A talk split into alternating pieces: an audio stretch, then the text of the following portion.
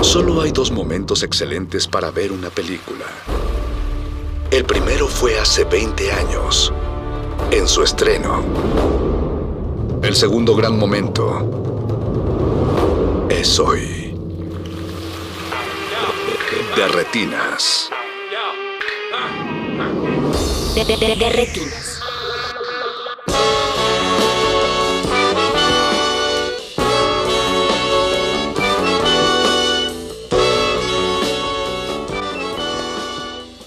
Noches y bienvenidos a De Retinas. Mi nombre es Rafael Paz y como todos los martes me da mucho gusto darles la bienvenida aquí a su cabina cinematográfica en el 96.1 de FM y también me da mucho gusto darle la bienvenida a Jorge Negrete. Jorge, ¿cómo estás? ¿Qué tal, Rafa? Buenas noches. Aquí este, listo para enseñar nuestros mejores pasos radiofónicos. Espero que no solo hayas traído tus mejores pasos, sino tu mejor vestuario, inspirado en Liza Minnelli. Traes tus lentejuelas, tu sombrerito. Mis guantes y obviamente el taconazo. Ah, bueno, sí, claro. Y unas plumas, no, no olvides tus plumas. Ah, claro, no, nunca. Y, y obviamente un encaje de buen gusto.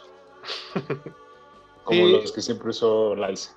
Imagino que no lo adivinan por esa entrada, pero bueno, esta noche es otra edición de nuestra revisión de la filmografía de algún director y en esta ocasión vamos a estar hablando de Bob Fosse, un coreógrafo, director, bailarín, misógino, irresponsable y muchas otras cosas más este, que fue a lo largo de su vida. Y para hablar de sus cinco películas, porque en realidad no es una filmografía tan grande, está con nosotros Axel Muñoz Barba. Axel, buenas noches. Buenas noches, muchas gracias por la invitación y gustoso de plantear una coreografía.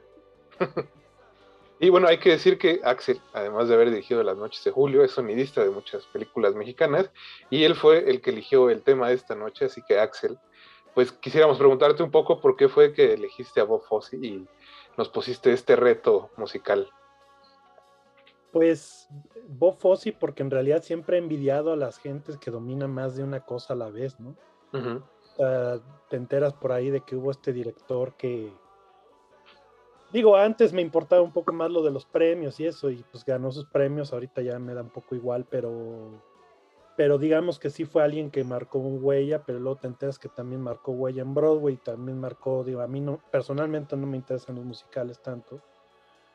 Pero sí me. Esa fue como la primera vez, lo primero que me atrajo de este, dije, ¿y este cabrón quién es que, que, que- se acercó a, a- a cada cosa y cada cosa logró este, hacer algo muy interesante, ¿no?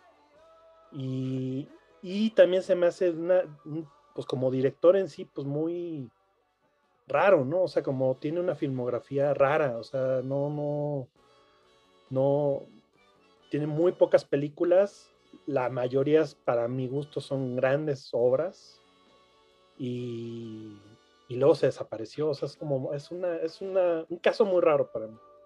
Es, es una, una estrella fugaz, a lo mejor podríamos decir. Pero cuando, como dice Axel, bueno, es, es muy famoso Bob Fosse porque hubo un año en el que ganó el Oscar, el Tony y el Grammy. Y pues poca gente lo ha, lo ha hecho al mismo tiempo. Hay, hay muchos que tienen este el EGOT, ¿no? que es este conjunto de haber ganado un Emmy, un Grammy, un Tony y un Oscar.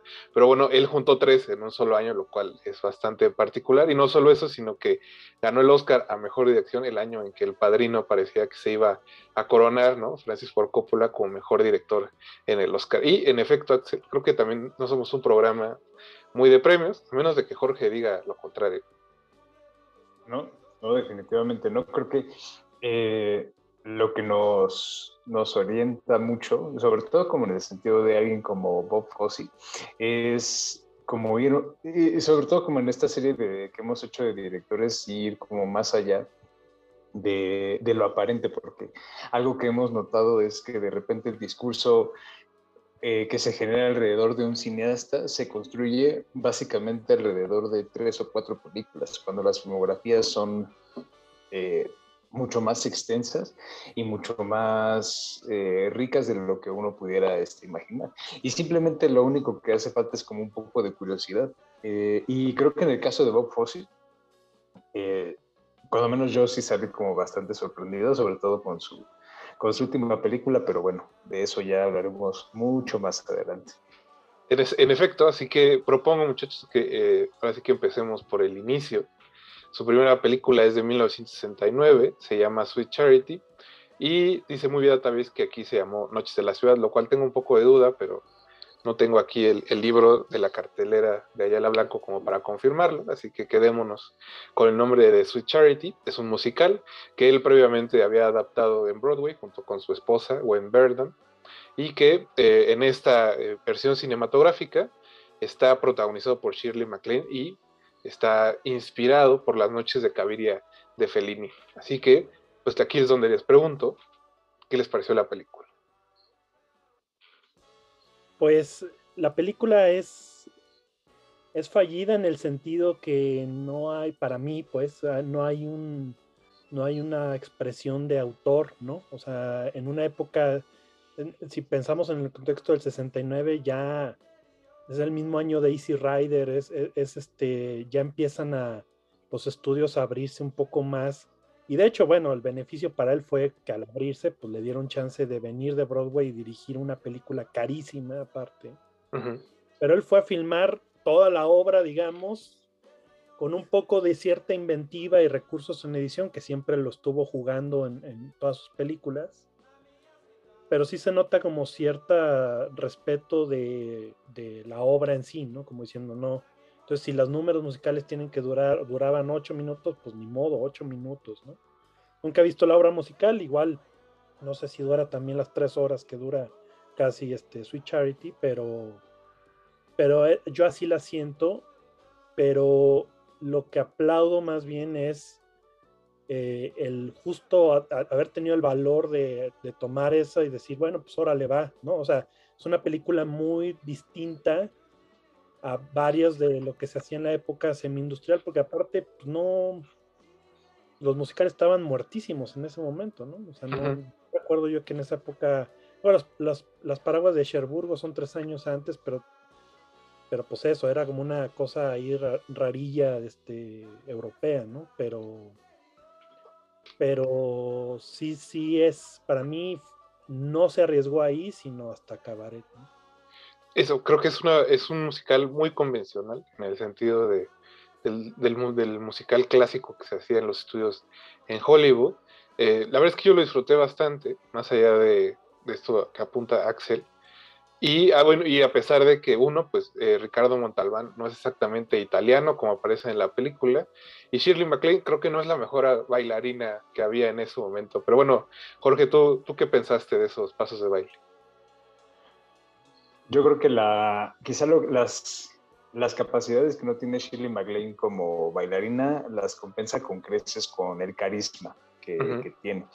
Y sobre todo, digo, creo que a pesar de que no hay un riesgo como evidente en la película, sí existen como ciertos ciertos rasgos, sobre todo como la parte final este, de, la, de la película, que vira un poco como hacia un tono mucho más, eh, mucho más agridulce. Y este, hasta cierto punto quizá eh, un poco más, más duro o más cruel, pero obviamente sin dejar de lado como un cierto aire como optimista, ¿no? Que, digo, contrasta mucho con lo que hace después eh, Bob Fosse, porque la, secuencia final de la película, después, digamos, como de un golpe emocional eh, bastante fuerte, eh, es como justo esta... es curioso porque es justo como la una especie de elegía para una, para una época que está, y una década que está a punto de morir, sobre todo este, representada mucho por esta parte como de del movimiento hippie y este, el, amor y paz, etcétera. Pero e, es curioso porque la película en muchos sentidos también es uno de estos, eh, uno de estos últimos musicales este, en Technicolor con eh, ese trabajo como de cámaras, eh, aún si existe ya como ciertos rasgos del, trabajo de montaje que caracterizaría como las obras más distintivas de, de Fossi. Pero sí, en muchos sentidos ya también es como la, agonía de todo este, un género. Y también me resulta curioso porque viendo las otras películas de Fosse, creo que Dulce Caridad, bueno, Sweet Charity, es la que creo que más influencia ha tenido en cuestión de lo que ahora se llama, o ahora los que se dicen influenciados por Bob Fosse, que creo que toman esa influencia de forma como muy superficial. Pienso, por ejemplo, en Chicago. Creo que veo mucho más de Chicago de en Sweet Charity que en Cabaret, por ejemplo. Sí, sí, sí. O, o en obras posteriores y siempre se maneja como, ah, esto es lo que nos legó este Bob Fosse, ¿no? El jazz, el razzle dazzle y todo, todo eso, como lo más superficial de un hombre que era como mucho más interesante que solamente este, lentejuelas y pasos de baile audaces. Aunque sí eh, hay que decir que dentro de la película eh, hay como presencias eh, muy llamativas creo que uno de los de lo más significativos es, por ejemplo, la presencia de una, de una actriz de teatro musical como Chita Rivera, que es como una, eh, pues una de esas grandes leyendas, ¿no? Como del teatro, y que sí aporta como cierta, cierta audacidad, bueno, cierta audacia o ciertos, eh, ciertos rasgos que le interesan a Fossi en, en sus bailarinas, ¿no? Y en sus bailarines, y sobre todo como en sus coreografías, que es donde ahí sí yo podría pensar que hay ese sello autorial, ¿no? Sobre todo en el movimiento, el movimiento de, de sus actores, de sus actrices, de sus bailarines, de sus bailarinas, y después vendría el movimiento de las imágenes. Yo, yo, quizá agregaría un par de cosas nada más, que también marca el, inicio, al menos en, en el cine de, de Bob Fosse, de esta fascinación que tiene por el mundo del espectáculo, pero no, no digamos por no el glamour del espectáculo, sino como todo este asunto periférico que hay alrededor de lo que tiene que suceder para que nosotros veamos las luces y el show y eso que digamos que es lo que tú, a lo que tú te refieres como lo superficial que le gusta a la gente del cine Bob Fosse y como su cinismo, ¿no? Ah, aunque aquí todavía hay cierto optimismo sobre el personaje de su Charity, porque bueno, ya para para el final de su filmografía ya no hay este, ni una gota de optimismo en ese cuerpo lleno de analgésicos y eso, creo que ahí es donde, es donde puede entrar, ¿no? Como uno de sus, de sus grandes temas, que él al mismo tiempo estaba como muy eh, desencantado de todo lo que significaba estar envuelto en el espectáculo. Sí, muchas luces, sí, mucho jajaja, mucha brillantina, pero detrás de eso hay ahora sí que muchas lágrimas y todo lo que conlleva el estar justo en un no solo en un escenario, sino en todo lo que hay que hacer para llegar a ese punto. Si no tienen nada que más que agregar, Axel. No, nada más diría que, sí, que tal vez ese optimismo se deriva de la misma obra de Fellini, ¿no? Y respeta el, final y, el candor del personaje de, de Caviria y pues eso, como que lo respeta un poco, pero, pero sí me queda pensar que, que, si acaso el único momento que es así, pues es porque tal vez realmente la obra de origen o la que inspiró, pues es la que lo tiene. No, no, no sé si él lo hubiera hecho, si hubiera sido obra original, qué tan optimista hubiera, tal vez hubiera sido más cruel desde entonces, no sé, es una pregunta pues con esa pregunta nos vamos a ir a un corte musical muy, muy pequeño. Vamos a estar escuchando, obviamente, canciones de las películas de Bob Fosse. Antes de ir al corte, muchas gracias a Mauricio Orduña, que se encargará de producir este espacio. Y les recuerdo que nos pueden escuchar en, en arroba R modulada en Twitter y en Resistencia Modulada en Facebook. Ahí estamos esperando todos sus comentarios. Y si hay algún fanático del musical en la audiencia, bueno, que nos comente si ha visto Sweet Charity y pues qué diferencias hay con su versión cinematográfica. No se despeguen, regresamos a Derretinas. Ya estamos de vuelta en Derretinas. Muchas gracias a los que nos siguen escuchando. Hoy estamos platicando de la obra de Bob Fosse con Axel Muñoz Barba y Jorge Negrete. Eh, chicos, ya hablamos de Sweet Charity, que es su primera película que se estrenó en 1969, como decíamos, al final, digo más bien al inicio del nuevo Hollywood.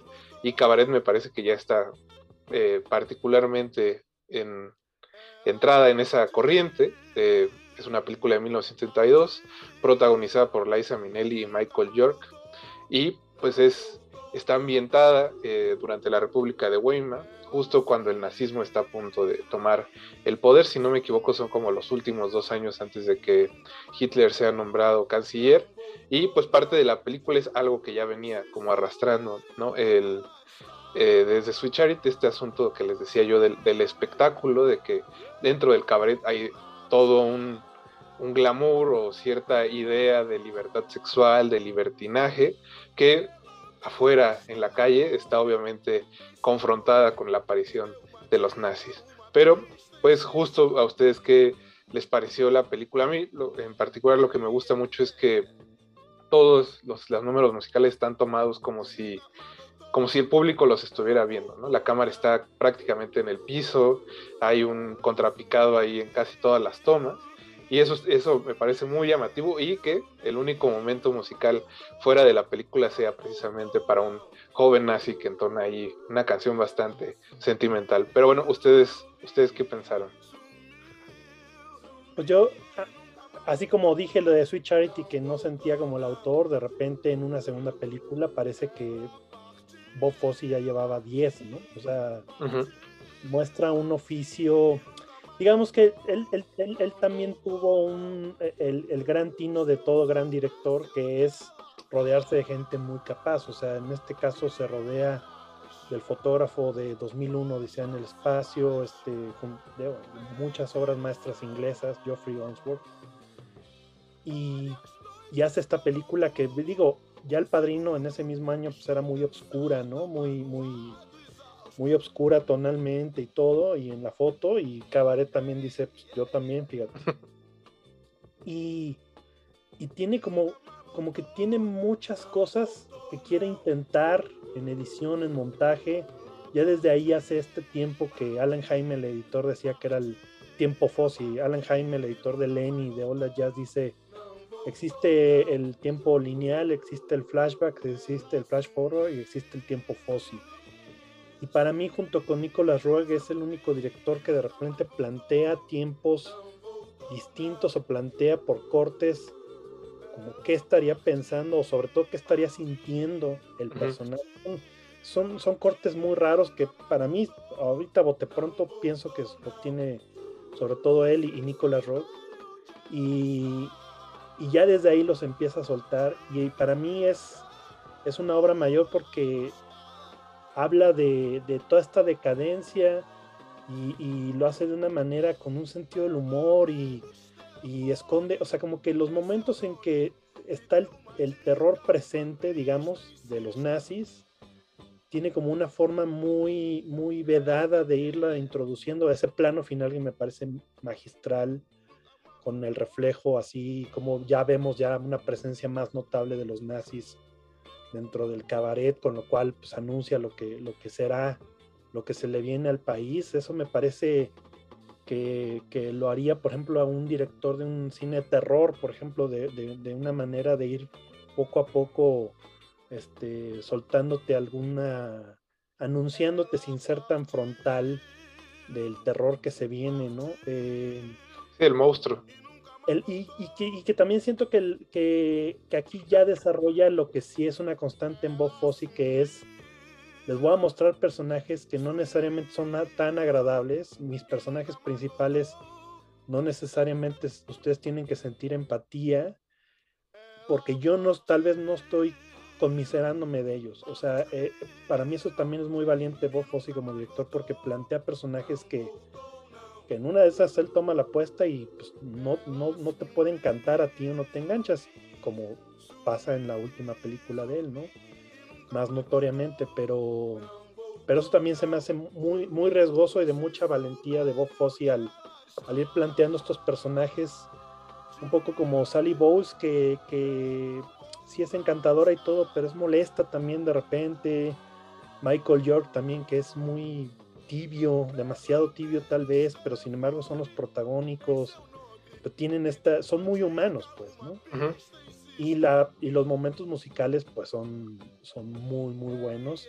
Este sí es el tipo de musicales que me gusta, los que yo llamo justificados, los que cortan, voy a cantar diegéticamente una canción y no voy a caminar por las calles cantando como loco, ¿no? O sea, efectivamente La La La no me gusta nada pero este tipo de películas como Cabaret, pues sí me gustan bastante.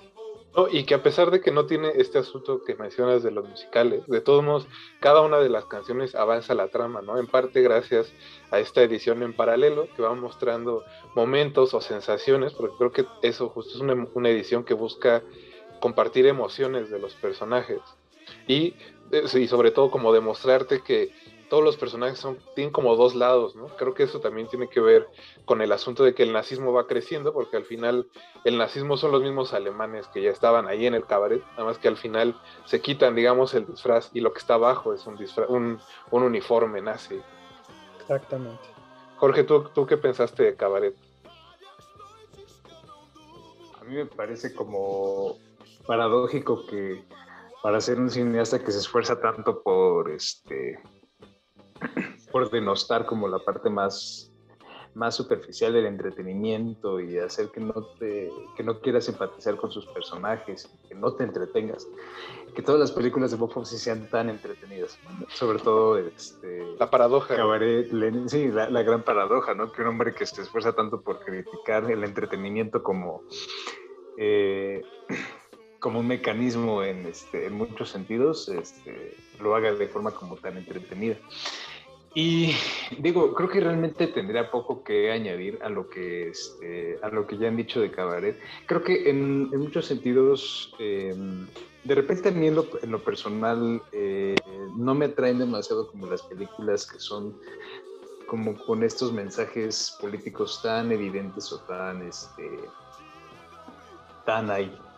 A pesar de que obviamente todo lo del nazismo está tratado como en el trasfondo, sin embargo tiene una presencia que es cada vez más, eh, más ominosa, ¿no? eh, va creciendo, va creciendo, va creciendo, va creciendo. Creo que eso es como una, este, una buena decisión y que va como soterrando un poco como, este, sí, te estoy hablando del nazismo, sí, te estoy hablando como de monstruos, que es ya como un discurso... Eh, como bastante obvio y muy, este, muy sobado, pero creo que la forma en la que lo plantea Fossi, particularmente en Cabaret, es, este, es muy hábil.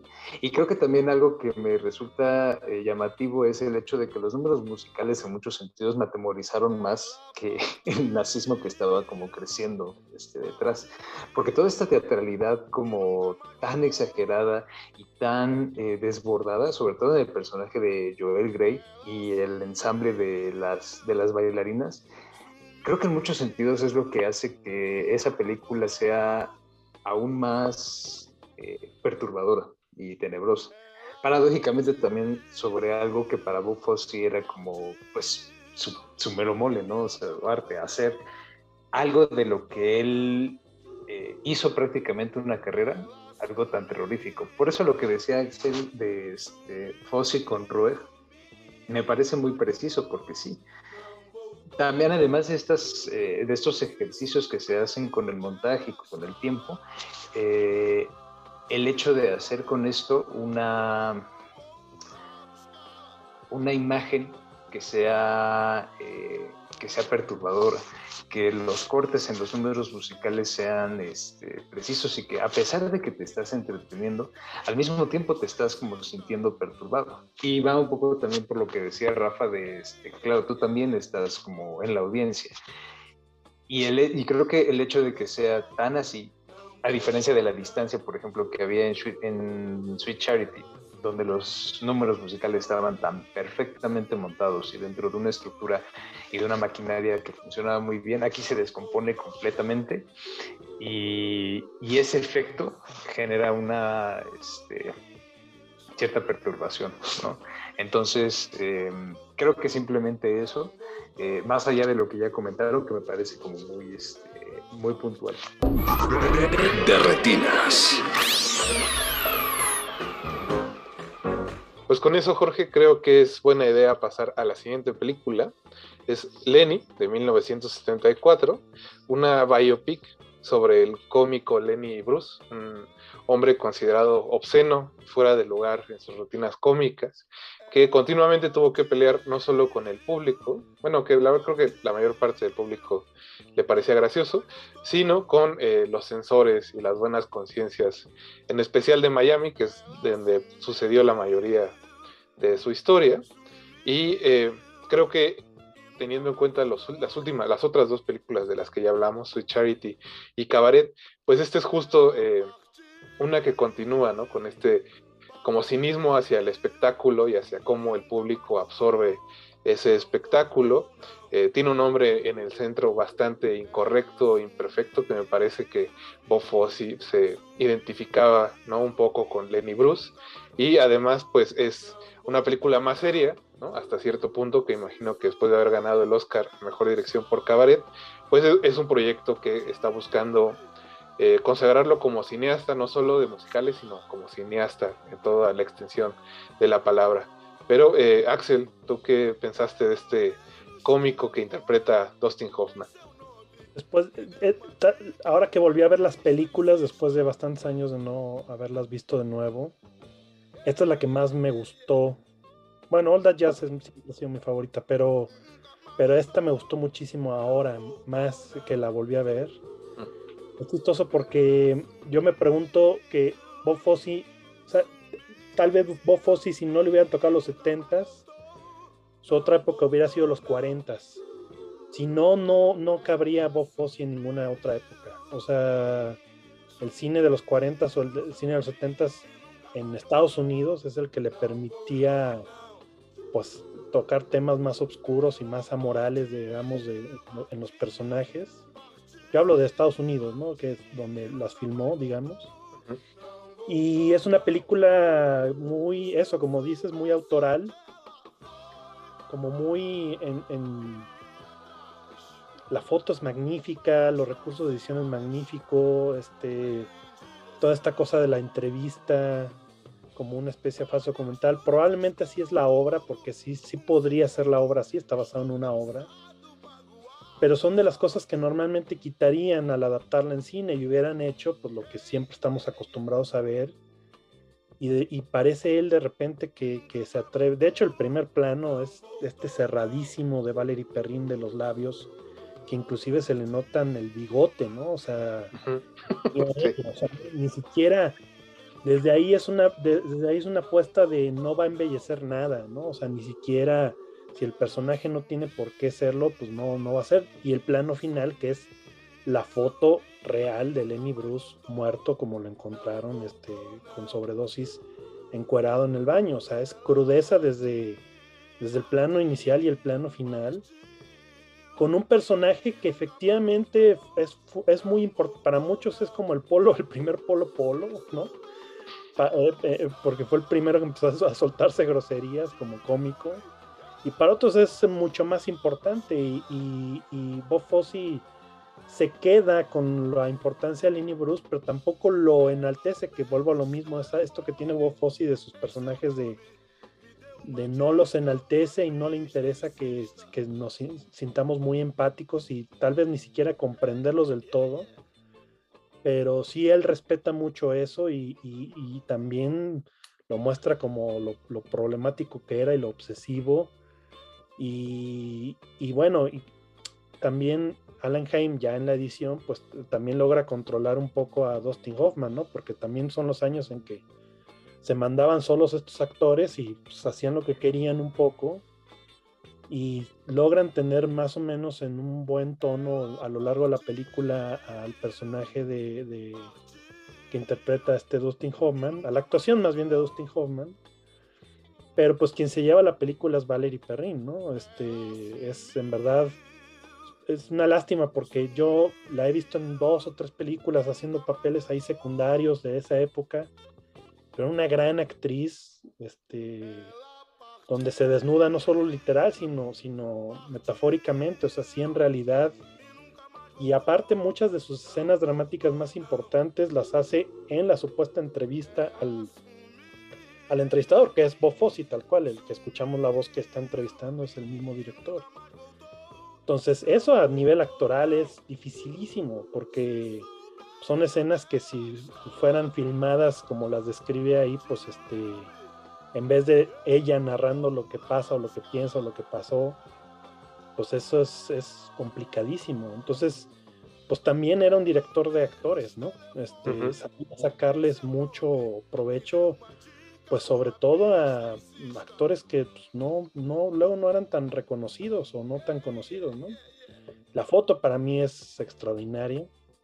Eh, es eh, por Bruce Surtis, creo, el hijo de quien fotografió este, Sweet Charity.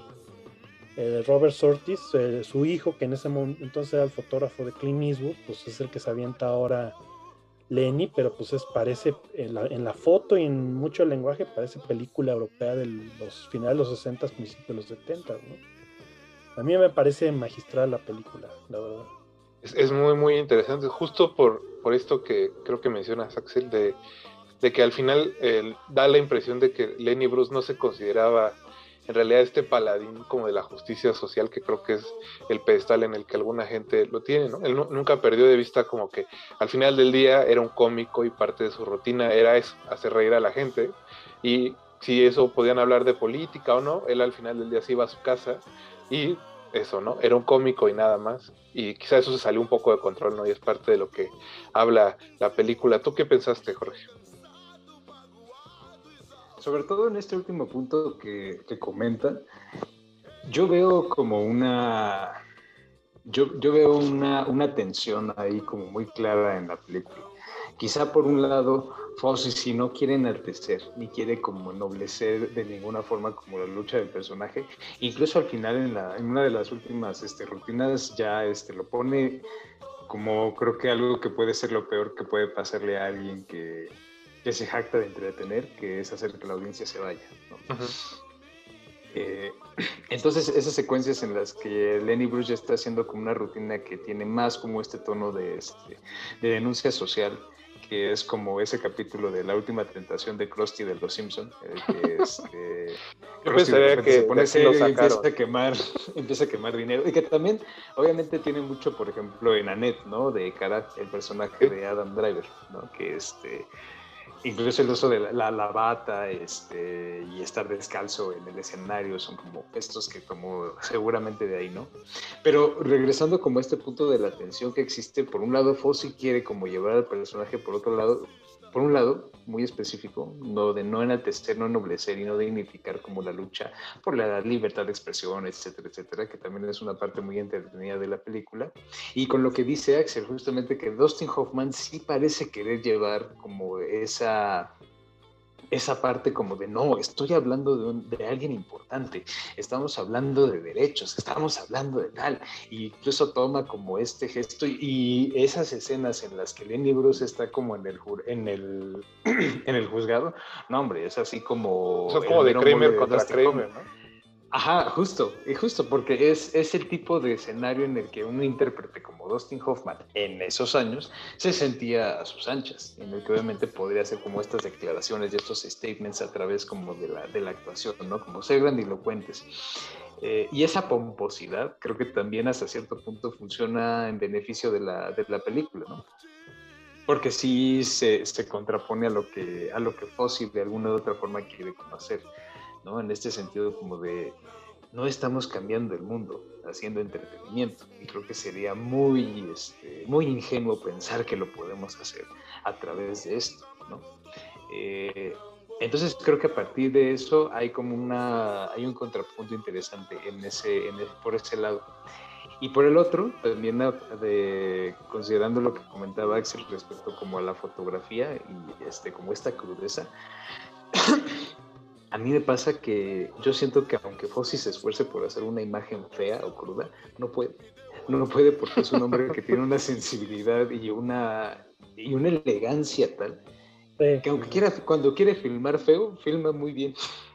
Cuando quiere hacer una escena fea o una escena, e incluso en Star 80, ¿no? que es la película más guarra y este cochambrosa en la de, de las, de de las que he visto últimamente, incluso ahí hay belleza en cada uno de los planos, o sea, y una belleza como muy particular, que es inevitable, o sea, es, es inherente a, lo que es, al, oficio de Fossi como, como cineasta. Entonces, sí, y también muy de acuerdo con lo que comenta Axel de, de Valerie Perrin, ¿no? que, este, que es el alma de la película realmente, más allá del statement este, que quiere hacer Dustin Hoffman, que también lo hace muy bien, eh, Valerie Perrin le da ese, ese, ese corazón como que palpita eh, y agoniza en la película. Es lo que queda de Sweet Charity. Y, que, y, algo, algo que se deja ver ya desde aquí, o sea, que ya queda claro para mí es que a Bob Fosse, así como a Herzog solo quiere filmar a locos como él, eh, Bob Fosse quiere filmar a tipos que se aman tanto a sí mismos como él, o sea, con el que él se sienta identificado y todos los personajes principales de su película son un reflejo de él. O sea, da esa impresión, ¿no? Porque lo que decías hace rato de Lenny Bruce en esta escena, él lo dice claramente, ¿no? Aparte, eh, eh, todos los diálogos eh, son tomados de sus, de sus shows, o sea, alguna vez los dijo, ¿no? Este, y que cuando critica cuánto se le paga a los maestros y cuánto se le está pagando a Sasa Gabor, y él mismo dice, hey, hey, hey, pero ustedes dirán, ¿y yo por qué no estoy donando mi sueldo? No, pues yo también lo friego y también busco ganar mi dinero, ¿no? Y esa es, esa es una declaración de principios o de no principios, digamos, o principios amorales que, que tiene Bob Fosse, ¿no? Este, y que en los cuales se va identificando con todos los personajes de, de sus películas. Un verdadero cínico. Con ese mensaje nos vamos a ir a otro corte musical. Ustedes no se despeguen, seguimos aquí en el 96.1 de Radio UNAM. Esto es de Retinas y regresamos. De Retinas. Ya estamos de vuelta aquí en su cabina cinematográfica. Muchas gracias a los que siguen con nosotros. Estamos eh, platicando de la filmografía de Bob. Olvidé decir que este año se cumplen 50 años de cabaret, así que es bastante oportuno este programa. Eh, ya hablamos de tres películas, Sweet Charity de 1969, Cabaret del 72, Lenny del 74. La siguiente película de Bob Fosse llegaría hasta 1979, que es All That Jazz, que es una película semi-biográfica o prácticamente biográfica sobre el propio Bob Fosse y que creo que es una continuación perfecta, ¿no? Con este asunto de elegir personajes desagradables del espectáculo y pues qué, personaje más desagradable que él mismo. Y pues aquí está, eh, vemos de manera un poco ficcionada el montaje de Chicago, si no me equivoco era la obra que estaba montando, mientras está editando eh, Lenny, precisamente, y lo que sucede con esta vida de excesos que llevaba fuera de la pantalla, ¿no? donde era adicto a los analgésicos, a algunas otras drogas, era un mujeriego, parrandero, todo, y de todos modos el trabajo siempre estaba por encima de cualquier cosa y que creo, creo que eso es lo que en parte captura muy bien All That Jazz y que pues también demuestra que era un gran eh, director de actores porque creo que Roy Scheider está increíble en la película, como el propio Bob eh, no sé qué tanto hay ¿no? de ese personaje real, porque siempre quedará esa duda como del cine y la vida y lo que pasa cuando transmuta a la pantalla, pero eh, creo que igual, igual que con Lenny o con los personajes de Cabaret no muestra ninguna eh, conmiseración consigo mismo, ¿no? Soy, yo soy así y si así me aceptan, en realidad los que tienen la culpa son ustedes. Pero pues Axel, ¿qué pensaste justo de una de las grandes obras de la historia del cine, me parece? Así soy y qué, como decía el cuentito ese que venían. pues eso, tal cual, un, la megalomanía absoluta de, del director que casi le da el patatús y decide hacer una película sobre eso, pero la lleva al extremo de decir, bueno, ¿qué pasa si, si en verdad me hubiera muerto, no? De hecho, la secuencia, la penúltima, bueno, sería la última secuencia, ¿no? Este, que... ¿De la pues, cirugía? es, eh, no, pues la, despedida, digamos, ¿no? Mm. Con, todos, que pues cumple como esta, este sueño de adolescente o puberto que tal, tal vez todos llegamos a tener de, y si me muero, todos me llorarían, ¿quién estaría en mi funeral? pero este es un señor de, pues ya muy grande, teniendo esa, esa angustia, ¿no? Me querrán todavía, me lo merezco. Pues, yo no me lo merezco, soy un desgraciado, ¿no? que, me paso de lanza con todo mundo. Y, y tal vez es en manos de alguien más, tal vez hubiera surgido una película tan chocante. Y como decía Jorge hace rato, es tan entretenida, tan disfrutable, tan profunda eh, y tan y cinematográficamente es brutal. O sea, el, para mí el inicio, no es secuencia inicial, sino digamos toda la parte de que está la de On Broadway, de George Benson, la versión de George Benson, digamos todos los primeros 5 o 6 minutos de la película me parece uno de los grandes inicios de, de la historia del cine, este, en, sobre todo en montaje y en ritmo. Eh, yo creo, de hecho, ¿cuál, justo, no me acuerdo si es Annette o una, una que vi recién, o sea, tal cual dices, todavía le siguen copiando la puesta en escena y la puesta en cámara de All That Jazz en todos los momentos de, de, bailable. Sigue siendo todavía más que Cabaret o, este, Sweet Charity. Ese inicio de That Jazz sigue siendo referencial para, muchas películas. Es una clase, una clase maestra de, ritmo y de edición, ¿no? Y aquí sí logra que te conmiseres más o que empatices más con los personajes secundarios, ¿no? Que con el principal. O sea, sí entiendes por qué lo odiarían. y sin embargo, pues es tan franco y es tan él el personaje que dices, pues sí, ¿no? Y al final cumple el, deseo de, de todos, que es salirse con la suya al final del día. Por eso los amamos a veces más a los villanos, porque se salen con la suya, ¿no? Justo cuando estaba viendo la película, no dejaba de pensar que en, los últimos años Jorge y yo nos hemos quejado mucho de que eh, muchos cineastas mexicanos debutan hablando de su propia vida, su primera película es sobre ellos mismos y de lo, poco interesante que son muchas de esas historias. Y aquí el contraste es que esta película es todo Bofosi, es, su vida, es sus parejas, sus, sus este, pecadillos, su genialidad sobre el escenario, al editar, a todo lo que hacía. Y eso es extremadamente entretenida. Jorge, ¿qué pensaste?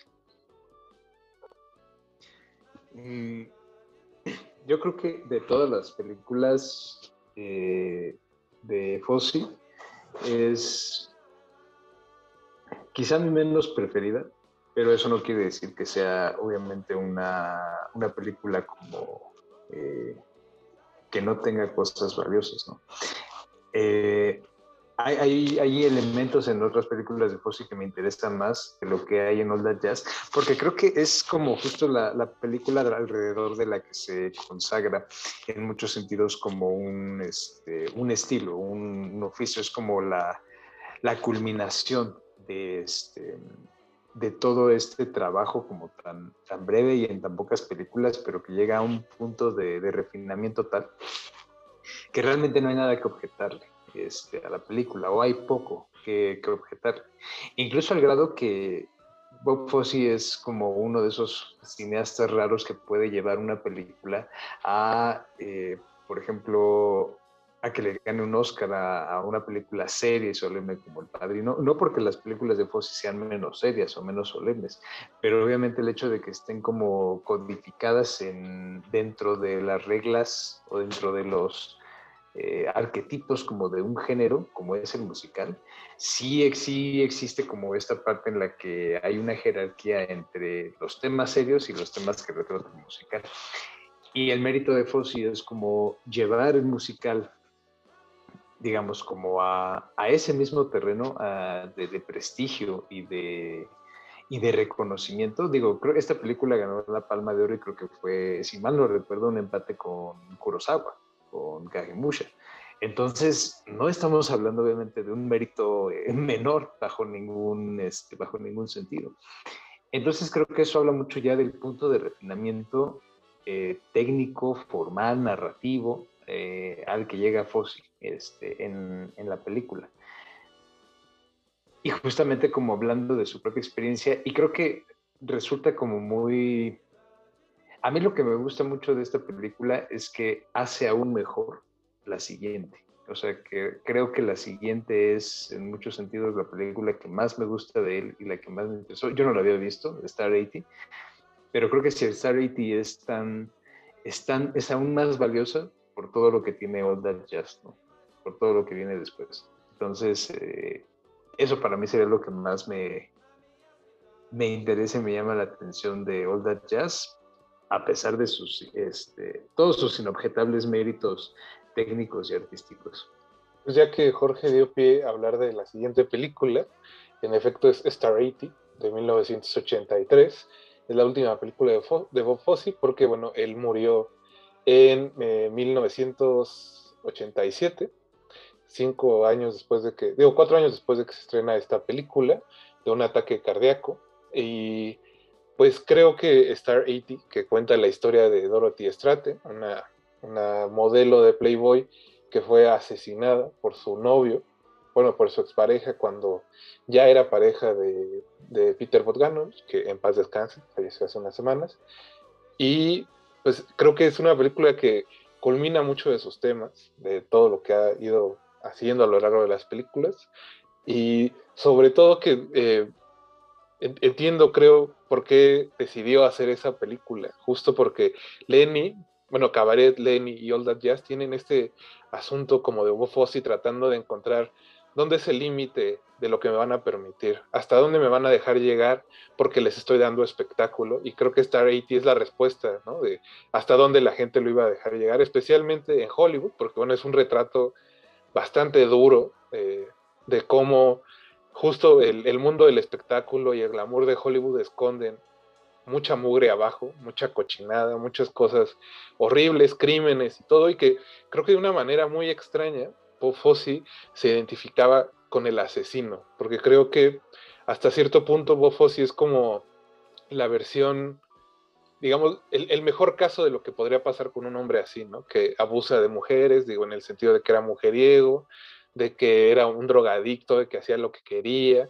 y que más o, más o menos eh, Eric Roberts, digo, Eric Roberts, el actor Paul, que es el novio de la protagonista de Dorothy Stratton, funciona más, o menos bajo la misma eh, dinámica, ¿no? Usa a las mujeres como para avanzar económicamente y socialmente hasta que se, topa con pared porque llegando a Hollywood resulta que los, los, los, cínicos lo reconocen como uno de los suyos, pero no, que no tiene la clase, digamos, de Hugh Hefner, entonces no puede entrar al círculo, ¿no? Se tiene que quedar afuera y ese es parte del enojo de Paul, al menos en la película. Normalmente la historia real, pues es más fuerte, es más horrible, eso obviamente, este, empezando porque es una historia real y si leen los detalles son bastante sórdidos, más, más allá de lo que muestra la película, y que entiendo perfectamente que eh, Peter Bogdanovich haya dicho, ese no soy yo, pero claro que sí es, ¿no? Porque al final Aram, que es el personaje que toma su lugar, se comporta igual que Paul, se comporta igual que Bob Fosse, ¿no? Y es como todo este ecosistema de,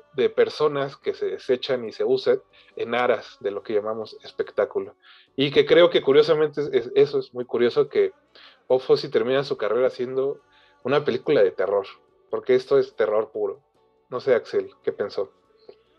Pues tal cual, ¿no? O sea, a mí, a mí luego yo tengo cierta fascinación por las, las películas que son fallidas, pero tienen esta cosa como de Ícaro, ¿no? O sea, las que son, que, que para muchos son muy fallidas, pero que quieren, quieren alcanzar o, alcanzan inclusive cosas que nadie más se atrevió.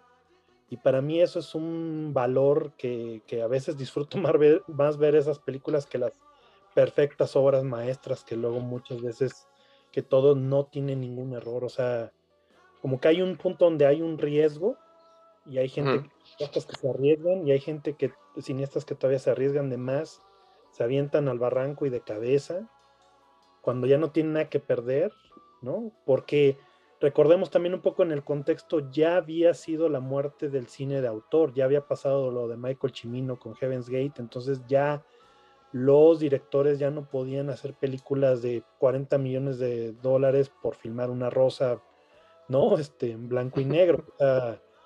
Eh, ya no podían hacer lo que querían. Y él va y hace la película más em,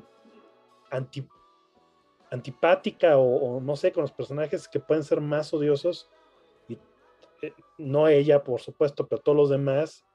Y todavía los lleva a un extremo mayor. O sea, yo tal vez me imagino inclusive Eric Roberts diciendo, oye, pero así quieres la actuación y él, no, más todavía, o sea, se más, grita más, o sea, llora más, exponte más, quieres ser amado, quieres matar a todos y a todas, o sea, es, es un personaje así. Yo creo que el mismo Eric Roberts no ha vuelto a tener un papel así, este, jamás en su vida, porque nadie lo ha puesto en ese riesgo, en esa desnudez de Bass. Y Y eso me parece muy valioso de, de Bob Fosse, ¿no?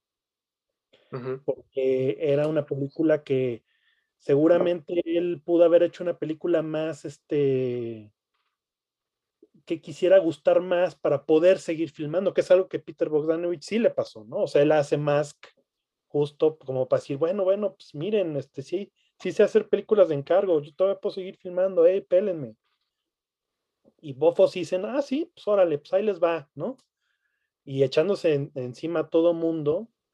Y, y, es muy, dice el editor, dice, es una película que eh, unwatchable, dicen, o sea, no, no se puede ver, o sea, es como cachar una de Golden Choice este, de la medianoche, pero de un cineasta este súper amargado por la vida y cínico, ¿no? Como que, como tal cual, o sea, es un reflejo del personaje como si se hubiera identificado. Creo que Eric Roberts lo dice o lo dijo que Bob Fosse le dijo, este hubiera sido yo si no me hubiera ido bien. Sí, es que justo tiene ese, e, es una empatía muy extraña, porque no hay empatía con el público, pero sí con el asesino, y eso sucede en muy pocas películas. Eh, Jorge, tú, eso, creo que eh, yo no diría que es una película unwatchable, es, es una manera, este, ¿cómo decirlo? Como eso, hay, hay, hay, un nivel de sordidez tal que al menos en mi caso me, hizo, me hizo como fascinarme con el tema y tratar de entender qué pasó y escuchar cosas de Bogdanovich y todo eso, pero eh, ¿tú, tú qué sentiste además de lo que, de lo que ya dijiste hace rato? Yo, para mí creo que es como la, no sé si decir la mejor película de Fossi, pero sí quizá la que más me interesa y la que más me fascinó después de esta, de esta revisión. Y creo que en muchos sentidos, eh, es lo que te decía eh, hace rato, eh, todo este refinamiento técnico y esta, esta madurez, este culmen que alcanza con All That Jazz y que después he seguido con todo esto que viene en Star 80, que es una sordidez desbordada, pero todavía con un control y un, y un manejo todavía como de tiempo de, de, los espacios, de la imagen y sobre todo el movimiento de los cuerpos, porque en esencia sigue siendo un musical. Hay, hay muchas secuencias musicales, hay muchas secuencias que usan el cuerpo principalmente como recurso. Aunque el, el, cuerpo no esté bailando, el ritmo y el movimiento de los cuerpos, el posicionamiento, digo, desde lo del este, el papel de Playmate interpretado por este, Mariel Hemingway. Mariel Hemingway. Eh, las luchas en aceite, los strippers, las rutinas de ejercicio de Eric Roberts, que hace rato Axel decía, ¿no? Este, sí, este, grita más, tuerce más el bigote, suda más, ¿no? O sea, porque es como toda esta exacerbación física eh, todo el tiempo y que sí, justamente creo que en muchos sentidos es quizá todo lo que estaba detrás ya desde una película como Sweet Charity, ¿no? Toda la fachada como delante y todo lo que está atrás, ¿no? Que es lo que Fossi ve este, detrás. Y, y, es curioso porque incluso dentro de toda esta podredumbre, dentro de toda esta sordidez, hay una fascinación y hay una, no sé si llamarle como una belleza, pero sí una, una cualidad como profundamente atractiva. Jorge, muchas gracias por venir como todos los martes. No me sorprende que hayamos coincidido en lo de Star 80 y que no le haya gustado tampoco a Paulín Cael. Antes de terminar, pues también agradecerle a Mauricio Orduño que va a producir este espacio y a todo el equipo de Radio UNAM que hizo posible su transmisión. Mi nombre es Rafael Paz y les recuerdo que tenemos una cita para hablar de cine el próximo martes aquí en Derretinas. Hasta luego. Antes de continuar tu camino, recuerda, no hay películas sin defectos. Si los buscas, te convertirás en crítico de cine. Derretinas.